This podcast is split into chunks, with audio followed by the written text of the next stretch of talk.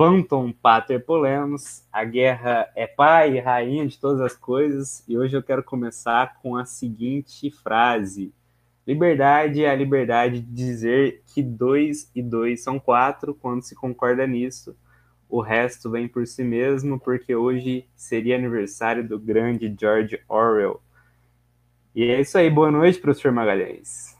Boa noite, João. Boa noite, Ana, boa noite, Luísa, boa noite, Pedro. Boa noite para vocês aqui na nossa tábua redonda virtual. É... Hoje eu queria falar sobre e começar inspirado um pouco sobre um texto que nós vamos discutir. Quem, quem, as pessoas que geralmente passeiam aqui pelo pelo Polemoscast, pelo canal, sabem do nosso do nosso grupo de estudo, sabe que nós temos um grupo de estudo, né, geralmente isso acontece. Então, tu sabe que nós temos um grupo de estudo, né? É, e nesse grupo de estudo, dessa vez, nós estamos é, debatendo um texto, um livro que são que tem dois capítulos, duas conferências do professor Rosa Vaillant, que é um professor é, da escola, escola de, École de France, né? É, da história do, do, político contemporâneo. E esse é um livro que se chama Por uma História do Político. Né? É, e esse texto, amanhã nós teremos um encontro do nosso grupo de estudo, e o Pedro aqui, que vos fala de uma maneira renovada, inclusive eu acho que exatamente é, a, a, leitura desse texto fez ter uma vontade de renovação e, e, e de inovação, por que não, né, Pedro? É, esse, esse texto, ele, ele, ele realmente me, me tocou desde os capítulos anteriores. Amanhã nós vamos discutir é, o último capítulo, que é a segunda conferência é, que, que se tem no texto. Esse, esses, os, ambos os textos me tocaram bastante em vários quesitos.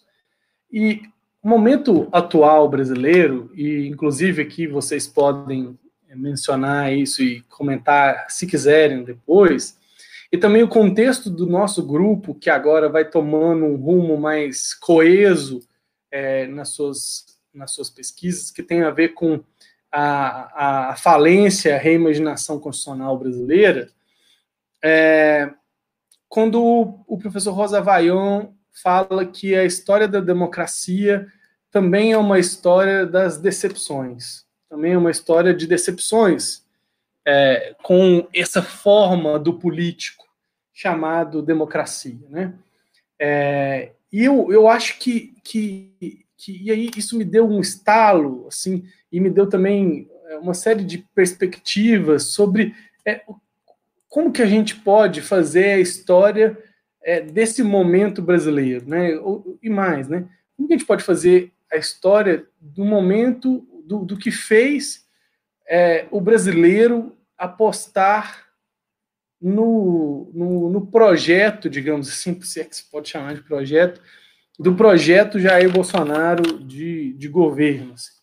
E, e quando eu li isso, que a história da democracia é uma história de eu fiquei pensando que se tem uma chave que nós precisamos fazer no, quando formos fazer a história da Constituição de 88 e da democracia brasileira da nova república, que é essa pós-ditadura militar, né? A nova república é a república do pós-ditadura militar, é a história de uma decepção.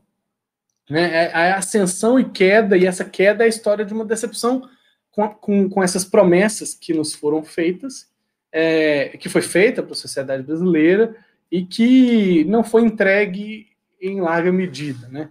Ela parecia que estava sendo entregue em algum momento, então, é, com discordâncias e concordâncias, é, de alguma maneira parecia que essa promessa estava sendo entregue é, com os governos é, Lula da Silva e Dilma Rousseff, pelo menos o primeiro ano, o segundo ano de Dilma Rousseff, é, parecia que essa promessa estava sendo entregue, de alguma maneira, já no governo Fernando Henrique, isso também, no governo Itamar também. Então, o governo Itamar, o governo Fernando Henrique e o governo Lula, principalmente o governo Lula e o governo Fernando Henrique nesse modo, parecia que a, a, as instituições democráticas brasileiras elas estavam cumprindo a promessa, por mais que ideologicamente houvessem objeções a todos, né?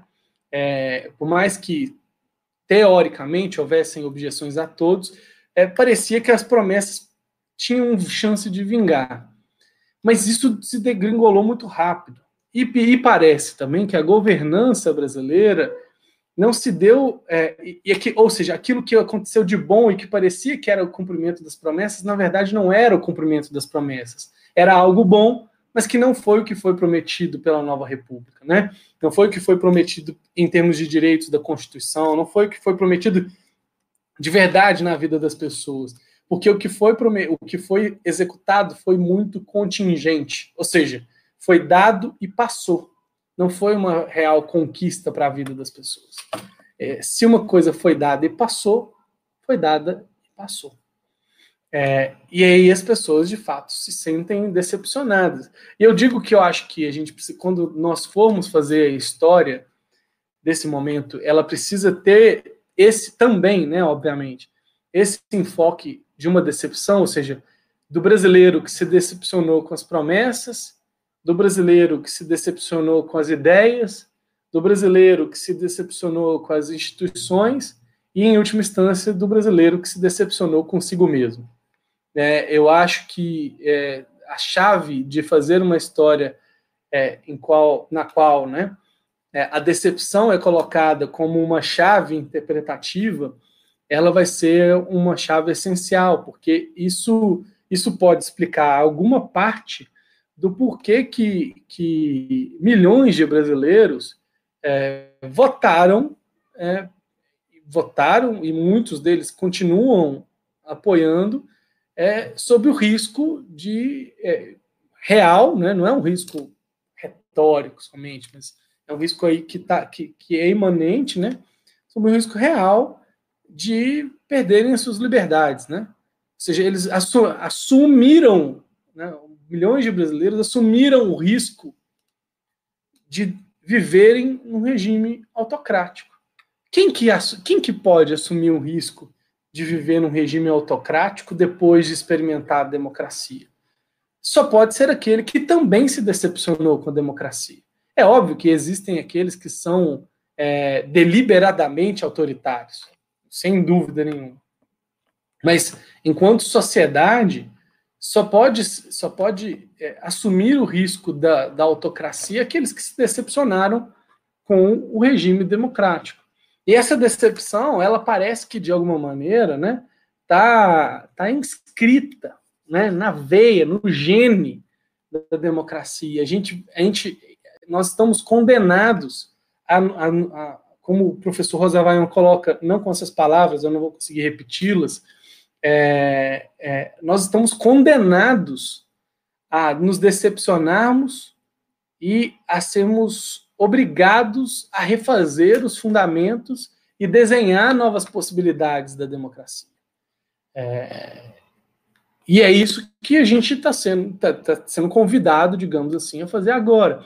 E eu digo que, que nós, do nosso grupo, especialmente é, temos isso como, como um momento, sei lá, é sincrônico com, com o momento do grupo, porque o que nós estamos nos propondo é justamente analisar a falência constitucional e tentar reimaginar, é, a, a, a re, reimaginar a constitucionalização da ordem constitucional, porque nós estamos então sendo convidados a nós, assim, sociedade brasileira, os pensadores, os juristas e as instituições, nós estamos sendo convidados é, é, a finalmente repensar e a, dentro dessa crise, dentro dessa decepção, decepção, como fundamentar de novo, como justificar de novo e como efetivar de novo um ambiente democrático que possa, é, de alguma maneira, fazer um equilíbrio entre as promessas e a efetividade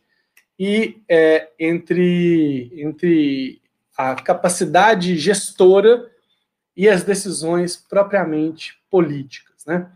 É, num, num, outro momento, eu acho que lá mesmo com o professor Carlos Sávio, que nós tivemos aqui no canal recentemente, é, eu disse para eu disse junto com ele, né, não é para ele nem contra ele, eu, eu disse junto com ele que muitas vezes a política e aí o político perde a sua a sua a sua a sua cor, né? É, porque a ineficiência do, de uma coisa menor que é a gestão é, faz com que as pessoas não consigam olhar para o político com a coisa é, com a coisa é, é, com uma coisa mais relevante como a mais alta categoria que a vida social pode alcançar. Então, a competência da gestão, que é uma coisa menor dentro da política é, e dentro do político, né, é, acaba alcançando, na, na, urgência da vida diária, do cotidiano, é, uma dimensão quase ditatorial. E ditatorial, eu digo, é, no sentido de que é, muitas vezes nós não temos debate a se fazer. É, nós temos que ir porque é urgente, é necessário e ponto, acabou. E nós sabemos que é, isso é um, um lema, né, mantra. Nós sabemos que quando a, liber... quando a necessidade entra pela porta, a liberdade voa pela janela. Então, quando, quando o discurso da necessidade, geralmente esse é o discurso da gestão, né? quando o discurso da necessidade aparece, é, a liberdade política é, some. É, e eu acho que quando nós formos fazer uma história, então, do momento que nós estamos vivendo, do momento do governo Jair Bolsonaro, do momento Covid-19 etc., nós vamos é, também fazer uma história sobre a decepção com todas essas instituições, a decepção com a democracia, e aí, no fundo, uma decepção conosco mesmo porque a democracia é, de alguma maneira, né, é, e precisa ser, né, ela só faz sentido se for assim, um processo de educação, descoberta e revelações coletivas. É, nós estamos aprendendo juntos, nós estamos descobrindo juntos, e nós estamos revelando os caminhos que nós, nós queremos juntos. Não faz sentido democracia se não for para a gente fazer essas coisas juntos. É por isso que o discurso da necessidade é um discurso, digamos, não democrático, porque ele, ele inviabiliza a descoberta conjunta das decisões que são propriamente políticas. É, e se nós, então, não conseguimos é, olhar para esse momento, para também ver que é, isso tudo está acontecendo porque nós nos decepcionamos com os nossos concidadãos, e aí é por isso que o alerta do professor, eu convido as pessoas a ler o professor Rosa Vaillant, que é de fato uma descoberta assim é, valiosíssima para a minha vida acadêmica, assim. Só e aí contando assim uma, uma, uma anedota para vocês aqui agora. Eu mandei um e-mail para o professor Rosa Vaillant anteontem, né? Porque eu li o texto, eu falei assim, eu preciso entrar em contato com esse sujeito, né? E aí eu mandei um e-mail para o professor Rosa Vaillant, descobri que ele está em Harvard, né? É, ele, a, a, cátedra lá da escola da, da, da França é, encerrou no, em 2018, e aí ele foi ser professor, é, pelo menos temporariamente, em Harvard. É, e mandei um e-mail para ele, não obtive resposta ainda, mas mandei um e-mail para ele, é, porque de fato é, essa, essa chave que ele, que ele nos oferece de, de ver todas essas questões também como problemas, para além de é, puras lutas é, e, e ma ma maquinações políticas, né? Ela é uma chave que é muito rica, né? É uma chave que, que expande o nosso conhecimento. E eu acho que, no fundo, no fundo, uma das nossas tarefas é saber interpretar, e aí eu finalizo a minha fala, saber interpretar a decepção do brasileiro consigo mesmo e conseguir é, com um esforço bastante sincero, é, organizar e, e, recolher as energias é, afetivas, porque nós estamos falando, afinal de contas, de decepção, né? as energias afetivas e cognitivas para que a gente possa re conseguir reimaginar outros parâmetros. Eu falo, eu falo isso, né, da gente poder reunir as energias afetivas e cognitivas, porque é, tem uma experiência, e agora eu lembrei dessa experiência, vou ter que contar, já tinha, já tinha encerrado a minha fala já. É, tem uma experiência que eu não sei quais de vocês aqui viveram em sala de aula, que é a experiência do parlamento simulado. Né? Eu fiz essa experiência do parlamento simulado. E na experiência do parlamento simulado, eu deixava os alunos livres para construir a Constituição que bem entendesse. Né? É, e o mais interessante de tudo é que a reimaginação institucional dos alunos era algo muito parecido com as coisas que já aconteciam. A não ser quando os alunos é, deliberadamente trollavam o processo, é, e aí era uma trollagem mesmo, né? Trollavam o processo. E, e, e não só reimagin não reimaginavam, mas como faziam coisas obtusas, como, por exemplo, instalar uma monarquia absoluta. Tudo bem, eram livres. Eram livres, mas isso não é uma reimaginação, é só um, um, um retorno a alguma coisa que já existiu em algum momento. É, mas, é, mas isso mostra um pouco, é claro, alunos de primeiro período, né, tudo isso tem que contar. Isso mostra um pouco é, que existe uma latência e uma vontade de que as coisas sejam reimaginadas, mas falta imaginação do que, que é que a gente vai botar no lugar. Né? É, a gente precisa então entender, interpretar essa decepção e saber organizar essas energias para a gente ver se a gente consegue repactuar para que a gente se decepcione menos. Vamos lá? Vamos lá. É, eu lembrei que é, para aumentar as nossas expectativas, nosso grupo já teve resposta do Non Chomsky, então possivelmente Rosavaion também nos responderá. É, não, não, é... não, não, não, Você agora vai ter que. Não. Teve, agora você vai ter que esclarecer qual foi a resposta do Noam Chomsky para você, João Vitor. Tem que divulgar o conteúdo do e-mail. Noam Chomsky re respondeu o seguinte: foi assim que ele não teria tempo de gravar uma live com a gente, porque senão não sobraria tempo para ele pensar novas coisas, imaginar. Foi essa a resposta do Noam Chomsky. Você foi gentil. Você foi um pouco autoindulgente. A, a tradução foi um pouco. Tem bastante eufemismo aí. É, não, mas, mas fato é, houve resposta.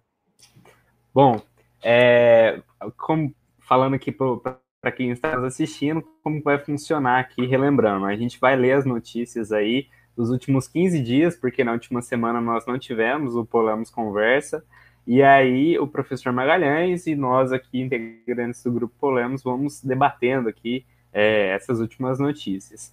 Tem uma, uma manchete que deve ser inserida é, de emergência aqui no nosso roteiro, é que eu vou ler aqui uma das que eu achei, que é Bolsonaro anuncia professor Carlos Alberto Decotelli como novo ministro da Educação. Decotelli é ex-presidente do Fundo Nacional de Desenvolvimento da Educação e sucederá o cargo de Abraham Weintraub, que após 14 meses anunciou demissão na semana passada. É, bom, a demissão do próprio Weintraub já gerou um pouco de polêmica, né? É, houve intrigas aí do próprio Rodrigo Maia, o presidente da Câmara, dizendo que ele trabalhava num banco que chegou à falência, depois houve rebate do Weintraub, o governador Dória de São Paulo é, comentou a saída de Weintraub, a Gabriela Prioli é, numa live com o Fábio Pochá, disse que gostaria de ser ou Trump para deportar o Entraub ou o Bolsonaro para assinar renúncia. Então, assim, o Entraub foi é, o que não dá para negar, se ele foi bom ou, ou ruim, é, é, é o, o, é, tirando essa, essa reflexão se ele foi bom ou ruim, é que ele foi muito polêmico, talvez um dos ministros mais polêmicos aí. É, não, eu preciso agora interromper nova... o João Flávio, com essa, ah. essa pseudo-isenção de tirando a discussão se ele foi bom ou ruim. Por favor. Não, ele foi péssimo. Me Mas a gente tenta. A gente tenta que. Foi péssimo a Entraub. É... Mas, enfim, ele. Até perdi o que eu, que eu iria falar. Ah, A, a, a, Lilian Schwartz comentou hoje no Instagram dela, ao falar da biografia do novo ministro de Educação, a última, a última frase foi o seguinte: mais um militar no governo Bolsonaro. Então é isso, jogo, jogo na, na tábua redonda aqui, essa nova notícia aí do, do que foi inserida no nosso roteiro. E é isso, o entrar foi um péssimo ministro, talvez o pior da educação até o presente momento. Eu queria só acrescentar que no Twitter o pessoal tá falando com essa com esse novo Não, vou falar. Ah, vai lá, Luísa, vai lá. É, o pessoal tá falando que o pós-doutorado virou o terraplanismo da academia. E assim, é até uma coisa que a gente tem a pensar e jogo na roda também. É, é o seguinte. Eu acho que é no sentido de, de valorizar o pós-doutorado. Acho que justifica um cara que nada a ver com nada tá lá, porque ele tem um pós-doutorado, parece uma justificativa que o pessoal vai aceitar, sabe? É o que eu vejo, assim.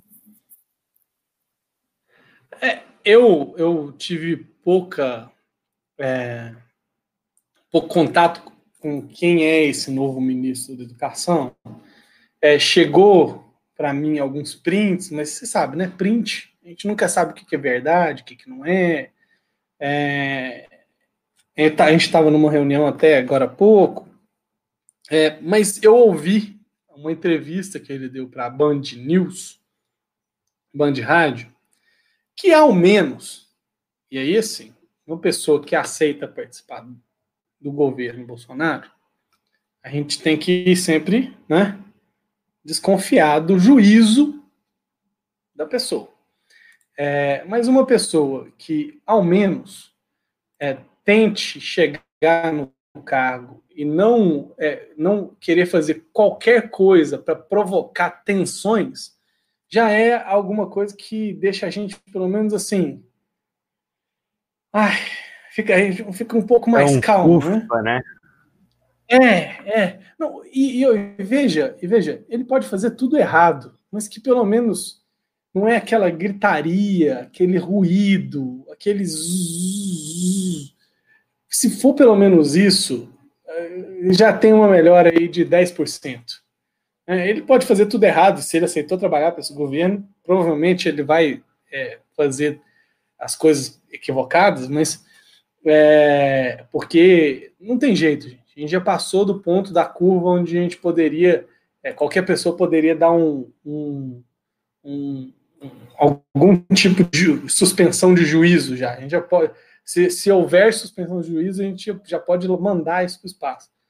Mas esse discurso, ao menos, faz com que é, as coisas pelo menos possam entrar num eixo minimamente de diálogo.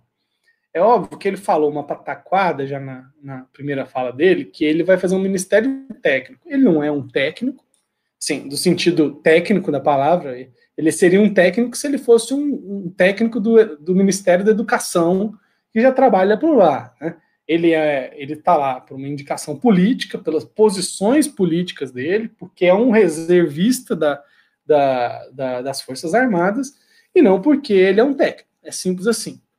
Né? Não é porque ele é um técnico. Ele ter, eventualmente, um pós-doutorado é só um, um, aquilo que a gente conhece do Bourdieu, que é só tentar trazer uma, uma legitimidade de um campo externo ao governo para o campo, do, campo do governo, né?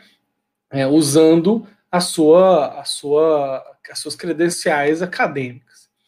É, mas vamos ver, né? Vamos ver o que, que isso vai dar. Não dá para ter nenhuma é, reação positiva. É, por exemplo, hoje nós estávamos discutindo na Universidade Federal de Berlândia se é, qual que seria a melhor saída né, para pro, pro, a universidade. Né? E aí uma professora falou que o, me que o melhor de tudo era que a gente tinha que ter uma orientação nacional sobre como que as universidades federais iriam retornar, né? Se não uma determinação, mas uma orientação nacional. Eu disse para a professora, professora, eu também acho, só que a gente não tem MEC, né? A gente tem o Ministério da, a gente não tem Ministério da Educação. Então, se por acaso esse novo ministro da Educação, no âmbito das universidades, porque o Ministério da Educação é uma, uma coisa gigante, é, conseguir ao menos ajudar as universidades a dar um retorno para a sociedade de como elas vão atuar nesse momento da pandemia, isso já seria uma grande, uma grande atuação da parte dele. Não acho que isso seja prioridade. Vamos ver é, a partir de então. É, João, eu queria, eu queria ver aqui, ó, o Eduardo Calil aqui está perguntando. Tem alguma ilegalidade o, o Weintraub utilizar o cargo dele como ministro para conseguir o visto do ZEU antes de ser exonerado? Então, isso tudo ainda está sendo investigado, né? Se ele usou ou não usou o passaporte diplomático dele é, para poder entrar nos Estados Unidos, porque não é nem visto. O passaporte diplomático dispensa o visto. Né? O passaporte diplomático dá entrada é, direta né, no país, né? É, se ele usou ou não usou é, transporte público, né, é, transporte do Estado para estar lá, tudo isso está sob investigação. Tudo que parece, faz crer, é que sim, no caso, ele, que ele usou o cargo dele de ministro para entrar com maior facilidade no país, é, porque ele ainda não, não estava efetivado como diretor do Banco Mundial. Porque também, como diretor do Banco Mundial, ele poderia entrar no país com certa facilidade, mas essa efetivação ainda vai demorar alguns dias. Inclusive, ele está enfrentando é, dificuldades lá. Então, sim, ele pode enfrentar. Essa ilegalidade ainda precisa ser investigada, né? É, eu acho que, de fato, o destino do Weitraub, Augusto, é o Vasco, sem dúvida nenhuma. É, e, e, e, é isso. Mas as coisas ainda são investigadas. Falar qualquer coisa nesse momento é muito é muito difícil, tá? Mas pensando em quem é, né? Só para deixar claro isso. Pensando em quem é. Que? Eu ia, Eu ia só, só complementar que essas dificuldades, dificuldades que, o... o Entraub está tendo lá é, no, no Banco Mundial é relacionada a uma postura ética dele, né? Em relação ao racismo, o Banco Mundial tem tomado uma postura mais incisiva de não permitir que um possível diretor tivesse atitudes racistas. Lembrando lá que é, o, o, o compartilhou é, no seu Twitter uma charge dando indiretas é, à, China, né? Seria uma maneira de xenofobia também aí. É, foi um, um, um, ministro que, que se meteu a tudo menos a educação, né? A Ana vai ler a próxima manchete aqui. Continuando as polêmicas do governo Bolsonaro, a próxima é Sarah Winter, ativista do Movimento 300 do Brasil, que tem 30 pessoas, não sei, menos de 30, é presa pela Polícia Federal em Brasília. Prisão de bolsonarista líder do grupo armado de extrema-direita e junto com as explosões de fogos de artifício no STF e todo aquele rolo que aconteceu na semana passada, o que temos a dizer sobre isso? Temos a dizer que é culpa do Ministério Público. O Ministério Público é, denunciou errado a Sarah Winter, é, deveria ter denunciado por crimes mais graves do que os que denunciou, que foi ameaça, foram umas coisas assim, muito, muito, é, é digamos, leve, né? A Sarah Winter, especificamente, se enquadra numa lei que é perigosa, eu preciso aqui falar a Lei de Segurança Nacional, que é uma lei perigosa, mas se nós é, é, observarmos essa lei, ela se enquadra na Lei de Segurança Nacional, as coisas que ela fez, né, de subverter as instituições, de ameaçar concretamente as instituições, mas não só isso, né, de ameaçar um ministro é, de uma Suprema Corte, é, mas tá leve, ainda está leve, as coisas com essa, com essa moça estão leve. É, e, e, e, quem viu, quem sabe a história dela, sabe o tanto que ela está disposta até a, a, a, ir até as últimas consequências, né? É, tem uma, tem um, um, livro que eu recomendo que todos leiam, é, que chama Fascismo. É, bom, eu não sei, tem um subtítulo que eu esqueci o nome agora, que é da, da ex-secretária de Estado dos Estados Unidos, Madeleine Albright, né? É, é um livraço, assim. Eu não li ele todo ainda, mas ele é um livraço. E aí, um momento do livro lá, ela vai falando sobre os ataques à democracia, né? Os, e os comportamentos. É fascismo, um alerta, Magalhães. Isso, fascismo, Fascismo um alerta. Obrigado, Pedro. É, ela vai falando sobre os ataques à democracia e como, e como o comportamento fascistoide, como os comportamentos historicamente é, autoritários vão fazendo esses pequenos ataques que parecem assim bobeirinha, ah, é só uma opinião, ah, só não sei que é nada. Aí as instituições não reagem a contento, e aí quando não reagem a contento, as pessoas não param, né? As pessoas vão, já que não, já que não tem reação institucional, as pessoas continuam e vão escalando e vão aumentando a aposta, vão aumentando a aposta até que pronto, se instalou um, um regime é, fascistoide, né? É, então, assim, essa, as agressões às instituições brasileiras, elas não estão mais no, no patamar da pouca agressão, estão no patamar da, de muita agressão. E se a gente deixar escalar, é, é, enfim, nós veremos o que, que pode acontecer. É, nós tivemos aí, para poder impedir né, que, que que essa escalada acontecesse, Queiroz, né? Queiroz impediu que a escalada do discurso autoritário é, vingasse é, no Brasil. Mas nós, o Queiroz foi quase que uma, uma intervenção ex-máquina dentro dessa, dessa narrativa. É, Luísa e Pedro, vocês, vocês têm acesso aí às próximas notícias? Para vocês lerem as próximas manchetes? Então, eu tenho. Posso ler aqui só um minutinho. A próxima polêmica é: Supremo forma maioria para manter o Entraub. Eu até tenho dúvida qual que é a pronúncia certa aqui, depois vocês me corrijam, por favor. Em inquérito da fake news. O STF formou maioria na noite de ontem para rejeitar o pedido de habeas corpus para re retirar Abraham Entraub, ministro da Educação, do, do inquérito da fake news. O pedido foi feito pelo ministro da Justiça, André Mendonça. Até a noite desta segunda-feira, seis dos onze ministros votaram pela manutenção de Weintraub no inquérito que investiga ataques contra integrantes da corte. Vai, Magalhães. E, ainda, e ainda tem esse detalhe, né?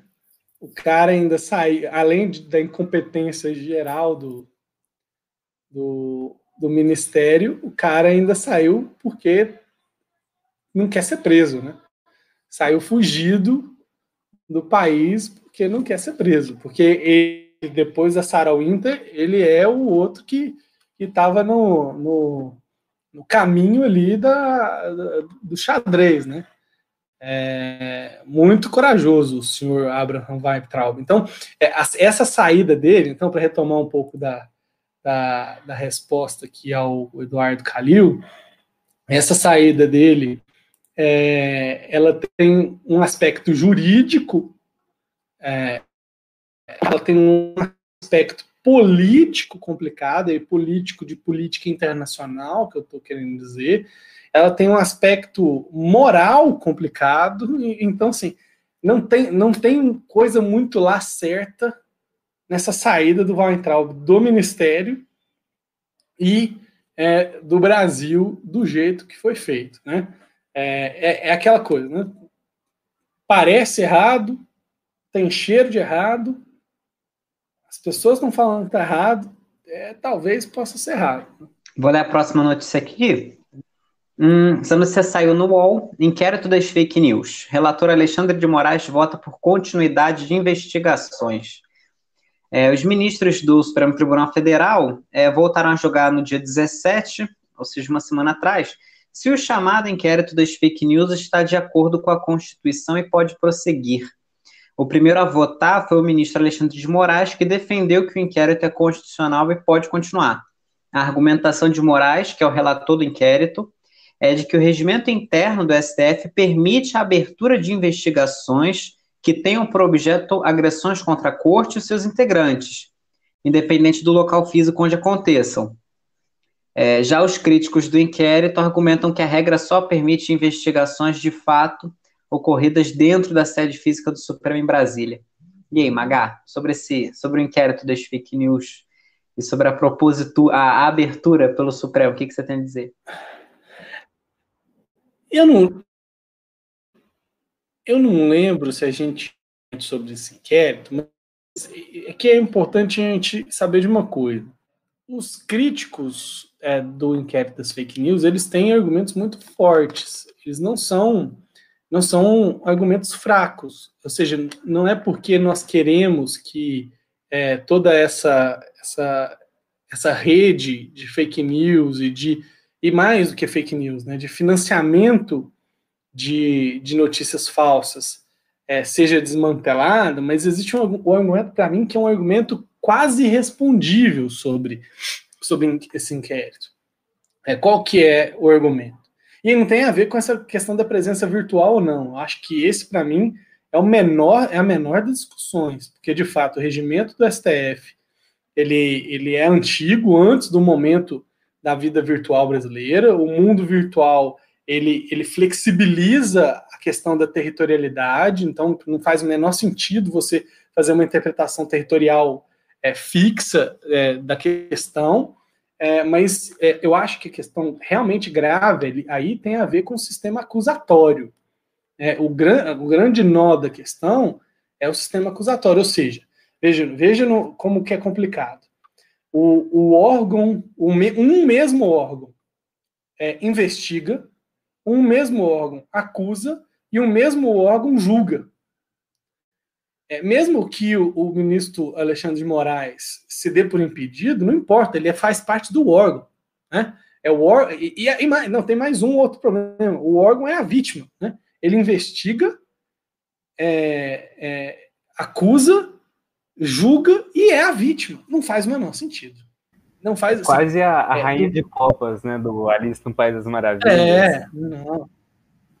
Então, e, e, então, veja, isso é, é compreensível. É assim, não, não é que é compreensível, é super, é, é super é, legítimo e, e, forte o argumento de quem considera que é, é, esse inquérito da, das fake news tem problemas graves, e é verdade, tem problemas graves é, para serem considerados, né? É, então, é, essas coisas precisam ser, ser sanadas, né?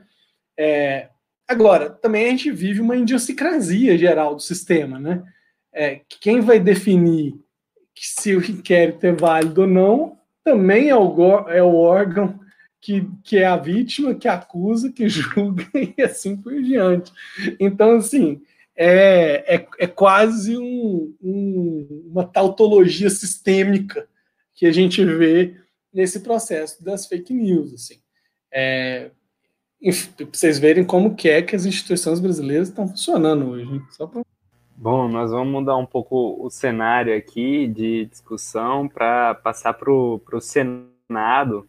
A próxima notícia é do próprio site lá do, do Senado, que diz que o Senado aprova PEC que simplifica gastos na pandemia em primeiro turno. O Senado aprovou nesta quarta-feira o texto base da proposta de emenda à Constituição, é, o chamado orçamento de guerra, que autoriza o governo federal a simplificar os processos de contratações, obras e compras no período da pandemia do novo coronavírus. A proposta recebeu 58 votos favoráveis e 21 contrários.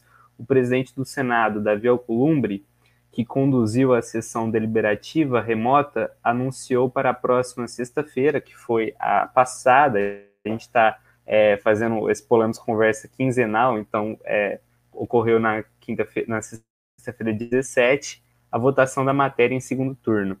Entre as alterações feitas pelo parlamentar estão a retirada da criação do Comitê gestor de crise prevista na proposta original, inserção de regras mais claras para a atuação do Banco Central na compra de ativos de empresas, a prestação de contas mensal sobre as atividades realizadas no Congresso Nacional e a publicação diária de todas as informações sobre as operações do Banco Central, entre outros.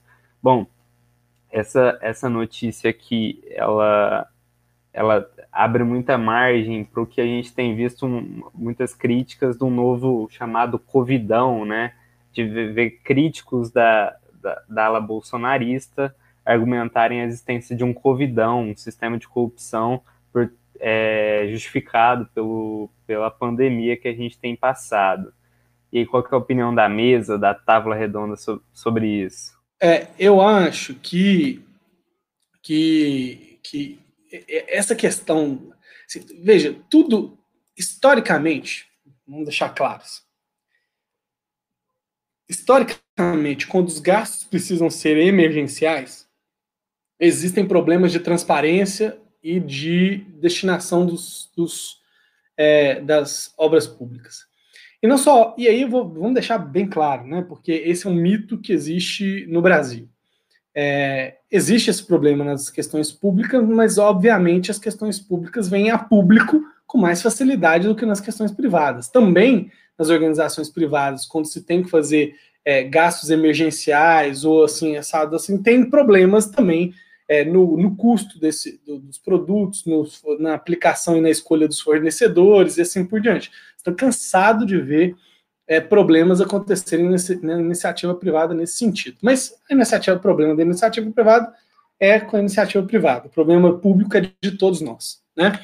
É, mas especificamente, é, historicamente, nós temos esse problema mesmo. E é, é, nós sabemos que a legislação brasileira de fato, é, torna as coisas, os gastos serem difíceis de serem efetivados e executados muitas vezes. É uma legislação complicada para fazer gasto.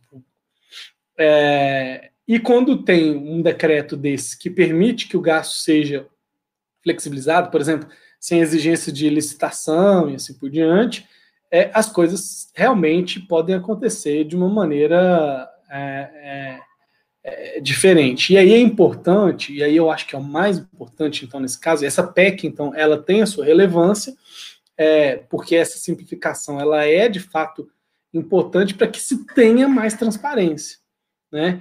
Então, tá, muito provavelmente nós vamos ter uma perda em alguma em, em, em, questões que são relevantes, como controle, melhor preço, etc. Mas nós vamos ter um ganho em termos de transparência. E nesse caso, transparência é mais importante é, para a questão da confiança pública e tal, do que propriamente do gasto em si, né? É, porque, de fato, assim, tudo fica, em termos do, da questão de saúde, inflacionado. Tudo nesse momento também fica inflacionado, né? Na questão de saúde, especificamente, insumos, etc. É, então, assim, fica aí. Já que a gente já vai comentar sobre a PEC das eleições, é, tem uma coisa, todo mundo viu que a PEC tá para adiar as eleições municipais e tal. Eu acho que tem uma coisa que eu acho que precisa ser ainda ser abordado, né? É... O, que, que, o que, que é que precisa ser abordado? Eu acho que essas eleições, eu, nós deveríamos fazer um debate sério para essas eleições sobre o voto facultativo. É, as pessoas não deveriam ser obrigadas a irem votar se não se sentem seguras de irem votar. É, o, eu não acho que a gente tem que fazer nenhuma escolha que seja permanente. Então, não é aproveitar, não é fazer que nem o Ricardo Salles, né? Aproveitar o momento para tornar o voto facultativo, pronto, acabou. Não, esse precisa ser um debate social importante, muito intenso, é, mas eu acho que nessas eleições o voto deveria ser facultativo. Ninguém deveria ser obrigado a se expor à sua saúde para poder. É, e, e, não é só a sua saúde, né?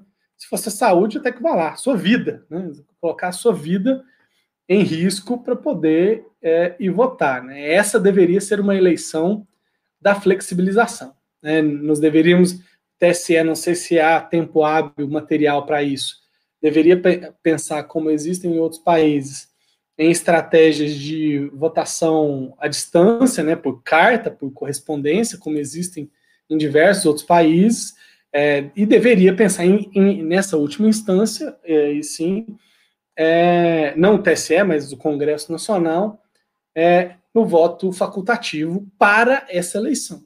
É, eu acho que esse é um debate que o Brasil não fez direito, voto facultativo, voto obrigatório, nós, não, nós nunca fizemos esse debate profundo, é, mas para essa, essa eleição municipal, com certeza, nós precisamos de um voto é, facultativo. Adiar, eu acho que é só uma necessidade. E eu vou falar que vou, vou aqui falar para vocês.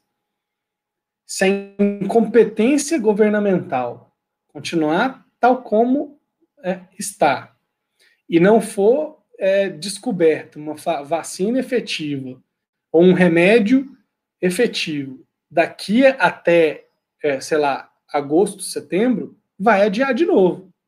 Porque é, nas condições que nós estamos, o que se chama de pico está sendo adiado toda semana. Nós estamos num platô permanente. É, então, assim, se, se, a incompetência continuar como está, eu acho que talvez nem eleições nós, nós teremos. Essa PEC está saindo aí agora, mas se as coisas estiverem como estão, não sei como que vai fazer. Tá? É, e falando sobre o Senado, eu queria, ó, um momento horror aqui no Rolando Conversa. É, queria homenagear aqui o, o vereador Eduardo Suplicy, que tem. É, ó, foi aniversário dele recentemente aí, e hoje ele estava comemorando a tramitação do projeto de renda básica. É, Só porque o João já conversou com ele, né? É, puxa saco. Não, é porque alguém que luta uma vida inteira por uma ideia, uma ideia tão justa, merece ser ao menos reverenciado. E para ver o cara que ganhou dele da eleição é, protocolar o projeto de lei dele, né? José Mas... Serra ganhou do Eduardo Suplicy na eleição de 2018 e foi ele o autor, assim, o autor né, formal da lei da, da, inimigos, adversários políticos históricos teve essa, essa derrota nas eleições e foi ele o que protocolou. A vida, né, como dizia Joseph Klimber, é uma caixinha de surpresa. Ô, João, pode continuar aí a puxação de saco com o Eduardo Suplicy. Ele disse que vai deixar para outro dia. Por hoje já está suficiente. É, então, vou pegar uma, uma notícia aqui que não estava no roteiro, que é a seguinte: nuvem de gafanhotos. O que se sabe até agora sobre a infestação que pode chegar ao Brasil? Insetos que se deslocam pela Argentina e o destino mais provável até o momento é o Uruguai. Gafanhotos não fazem mal ao ser humano nem são vetores de doenças. Controle deve ser feito e indicado pelas autoridades. Essa é uma notícia que eu não esperava. As pessoas estão acreditando que são indícios do fim do mundo. Mas é claro que é. Mas é, é óbvio que é. Né? E tem a praga, né, a doença. Agora a nuvem de gafanhotos. Está faltando aí mais o quê? Mais cinco, cinco, é, cinco é... pragas aí do Egito para a gente poder chegar no apocalipse. Concordo plenamente, acho que é isso mesmo. E eu já estou falando hoje que o Brasil é o único lugar capaz de fazer piada com esse tipo de coisa, né? A gente está achando divertidíssimo. É, quando chegar, meu amigo. Ô, Ana, eu sou da opinião Olha, que tá tudo tão triste que no mínimo a gente tem que dar risada de alguma coisa, porque se for ficar triste com tudo, você, você para de ler jornal. Gente, vamos lá para a última notícia aqui, tá acabando o nosso Polemos Conversa. Pedro, leia a última notícia, faça uma seleção aí. O que, que você acha mais relevante? Ih, cara, não estava preparado para esse improviso, não. Mas já falamos Nossa, de que improviso, hein, Pedro? Com o roteiro pronto na minha frente. o Brasil Ralé tá, tá, precisando dar mais aula de improviso, hein? Devo dizer. Aí. Fica a denúncia. Vamos pegar alguma coisa de hoje. É, pauta quente. Pauta bomba. Outra pauta bomba no final agora ali. Vai lá. Vai. Não vamos falar do que ficou de, de semana passada, não. Mas é, vamos encerrar com algo é, bem de agora, assim. O Bolsonaro disse, disse, né? Só que assim, a gente fica no aguardo de Twitter, né? Mas o Bolsonaro diz que o auxílio emergencial deve ter mais três parcelas, né? De 500 reais, 400 reais e de 300 reais. Então, vou amarrar ali na, no começo da fala do João sobre o Suplicy, para a gente pensar o que, que, que vai ser de projeto de renda mínima para os próximos meses no, no, no Brasil como alternativa de combate ao Covid. Porque a gente não sabe quando que vai acabar é, a pandemia, o isolamento social, não sabemos quando vai ter vacina, Só que há um certo, enfim, desgoverno quanto às, é, medidas adotadas pelo, pelo governo Bolsonaro quanto à pandemia. E a renda mínima é um deles. Com essa. Uh, com a projeção de que o auxílio emergencial deve diminuir nos próximos meses, o que, que a gente pode esperar que o governo ou vai fazer ou está deixando de fazer é, pela economia do Brasil? É, essa é uma pergunta interessante porque a gente tem que, tem que colocar isso também numa perspectiva geral da, da situação do governo Bolsonaro. É, o governo Bolsonaro hoje ele está refém de várias frentes ao mesmo tempo. São várias frentes das quais ele está refém. Então, olha, o governo Bolsonaro está refém do centrão, porque agora ele teve que lotear o governo por conta dos crimes de responsabilidade que ele cometeu. Então ele teve que lotear o governo do Centrão com o Centrão, né, para poder para poder manter uma governabilidade não ser empichado antes, antes do fim do antes do fim do mês, né, é, diante da, da, da, desastrosa gestão da pandemia. O governo ele está ele tá refém do STF por conta dessa questão do, do inquérito das fake news que pega diretamente os filhos e, principalmente, e é isso que as pessoas têm que se, se atentarem, e principalmente a rede de financiamento de, de fake news, que pode ter alimentado as eleições de 2018 e, portanto, é, ser um fator de cassação da chapa é, Mourão, Bolsonaro Mourão. Então está refém do, do, do, inquérito das fake news, está refém do Centrão, está refém do Queiroz, e, portanto, digamos assim, refém da polícia, né? está refém do Queiroz, e o que, por exemplo, elevou é, o, o, o, custo do Centrão, então agora o Centrão está ocupando mais cargos do que nunca, porque defender o governo está mais caro, né? É, aliás, essa foi uma frase de um deputado do Centrão: defender o governo ficou mais caro. É, é, então, assim, ele está refém de várias frentes. E, e mais, né? Ele é refém do próprio bolsonarismo. Né? bolsonarismo ele tomou uma, uma, uma feição muito própria, muito organicamente própria, que independe um pouco das ordens do Bolsonaro. Né? É, então ele é refém de todas essas frentes ao mesmo tempo. E, e, e, e aí, Pedro, só vamos, vamos, vamos aqui colocar agora. Ele é refém do auxílio emergencial. Por que, que ele é refém do auxílio emergencial? Porque o Bolsonaro vem progressivamente, desde que ele demitiu Mandetta, demitiu o, o, o Moro, é, demitiu não, né? Mas enfim, fez os ambos saírem, né? É, demitiu o Moro e, e, conduziu a pandemia como, como ele conduziu, ele vem perdendo progressivamente o apoio nas classes médias e altas que o apoiaram na eleição. E ele nunca teve propriamente apoio nas classes é, nas classes mais desfavorecidas. O que o auxílio emergencial fez, que, como ele fez uma, uma questão linear para quase todas as pessoas, foi dar uma renda que, para muitos, é uma renda maior do que eles já tiveram na vida.